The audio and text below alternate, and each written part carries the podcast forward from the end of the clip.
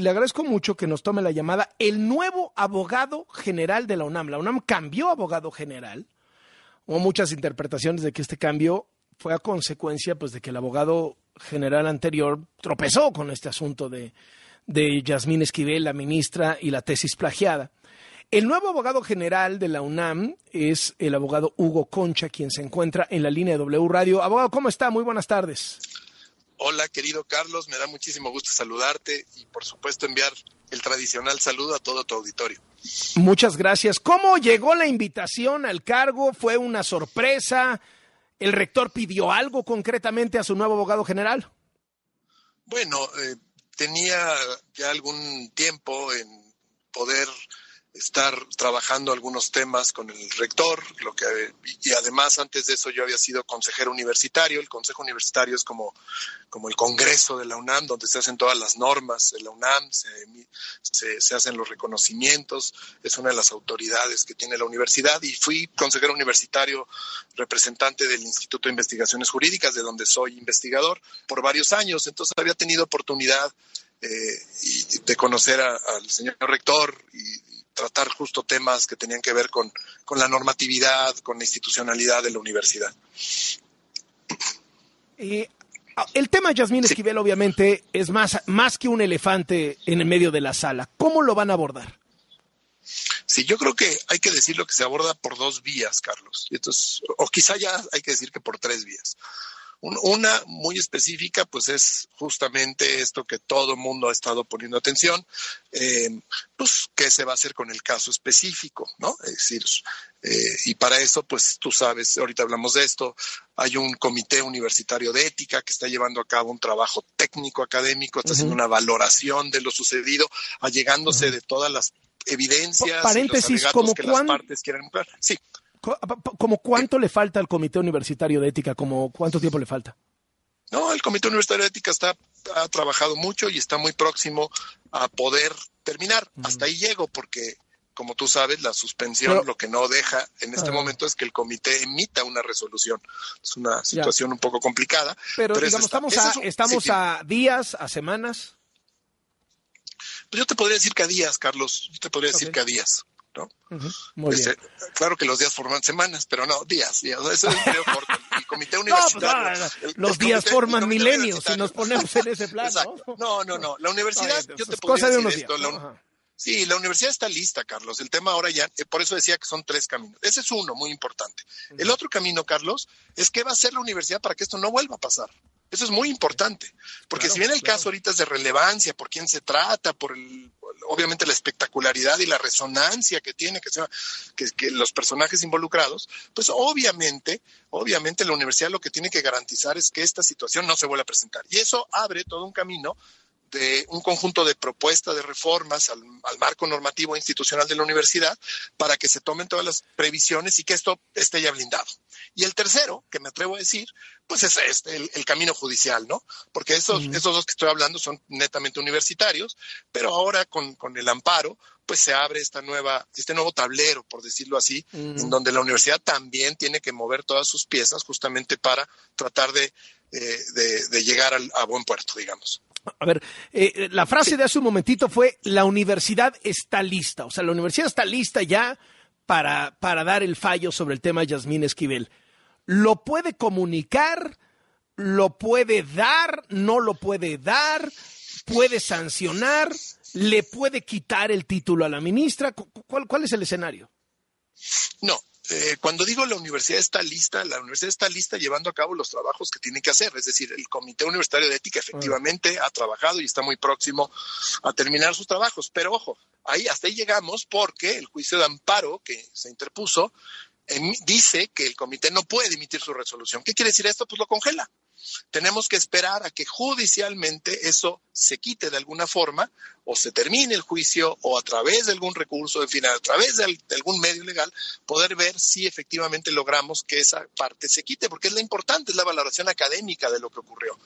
Y frente a eso, una vez que ese dictamen técnico se pueda conocer, se pueda dar a conocer, pues ya la autoridad correspondiente en la universidad emitirá una resolución. Ahora, ahí hago otra aclaración. La universidad no es una instancia sancionatoria, no está buscando castigar a alguien, está buscando garantizar que en este caso y en los casos semejantes, eh, la persona que lleva, que, estudia, que adquiere conocimientos y habilidades, pues obtenga un certificado que efectivamente eh, traduzca, traduzca esa situación. Es decir, que no haya trampas, que no haya fraudes y que cuando los haya se puedan detectar a tiempo. Em, en fin, entonces, eso es algo que hay que tener mucho en cuenta. ¿Qué está haciendo la universidad? Pues lo que le corresponde, valoraciones académicas. Y efectivamente, a partir de ahí, se tomará una decisión, una decisión que no es a nivel personal, a nivel de desacreditar, simplemente decir qué sucede en esta situación y en las situaciones análogas eh, técnicas, ¿no? Técnico-académicas, es lo que quiero decir. Eh, eh, ¿Se le puede quitar el título a la ministra? Yo creo que existe esa posibilidad, como existen otras posibilidades, pero no me toca a mí, por supuesto, decir qué va a pasar, porque pues, es un comité independiente, es un comité autónomo que hará su dictamen. Y en ese dictamen se establecerán eh, qué es lo que sucedió, se establecerá la parte técnica y la autoridad llevará a cabo la decisión de qué es lo que debe de ocurrir, ¿no? Ahora, le toca a Hugo Concha, como nuevo abogado general de la UNAM, blindar legalmente a la universidad y al Comité Universitario de Ética para que puedan hacer su labor con libertad, pero también con publicidad, es decir, que, todo el mundo sepa y que, pues, estamos hablando de algo central. ¿Cómo le van a hacer legalmente y, qué tan impedidos están por estas resoluciones recientes? Sí, el impedimento es más fuerte de lo que suena, porque acuérdate que lo que se dice no solo es que no se emita la resolución, sino también sino también que no podemos decir nada, podemos hablar, porque esa parte se quitó, estaba originalmente también en la suspensión, pero que no podemos decir nada que afecte la presunción de inocencia de las partes involucradas, uno, y no podemos dar a conocer ningún contenido específico del juicio. Y esas dos cosas, Carlos, pues sí, sí, sí me amarran. Si, tú me dices qué van a hacer, cuál es el siguiente paso legal, pues no te lo puedo decir. No te lo puedo decir, uno, porque no voy a, es la estrategia legal de la universidad, pero dos, además, porque estoy impedido a hacerlo justamente por la suspensión que nos dio la jueza de distrito, ¿no? Qué cosa.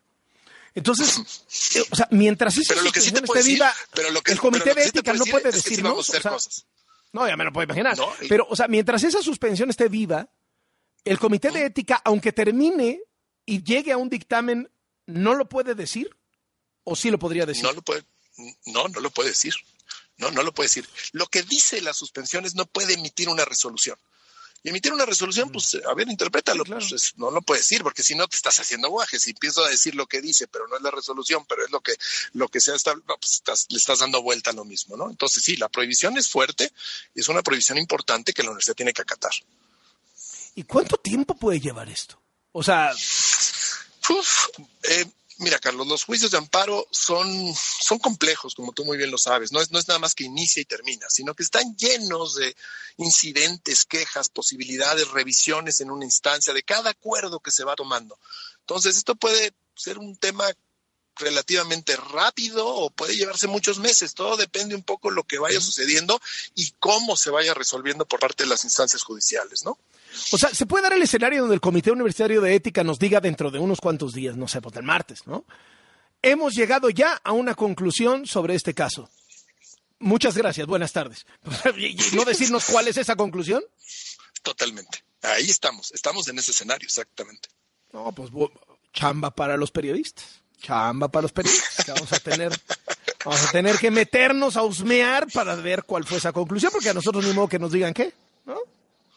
Bueno, esperemos, esperemos que estén lo suficientemente protegidos para que no vayamos nosotros a caer ah, problema, exacto. No, pues ya si nos atacan, nos atacan un día sí y otro también, ya estamos curtidos en esta. Ahora, eh, eh, estoy pensando en ese escenario, ¿no? En el escenario en donde dicen, pues ya acabamos de chambear, ya llegamos a una resolución, no la pueden aplicar, o sea, no solo no la pueden decir, tampoco la pueden aplicar. O sea, si finalmente el comité de ética dice, le voy a quitar el título a Yasmín Esquivel, pues ahí se queda en una intención, no lo pueden hacer porque está la suspensión está, ¿no?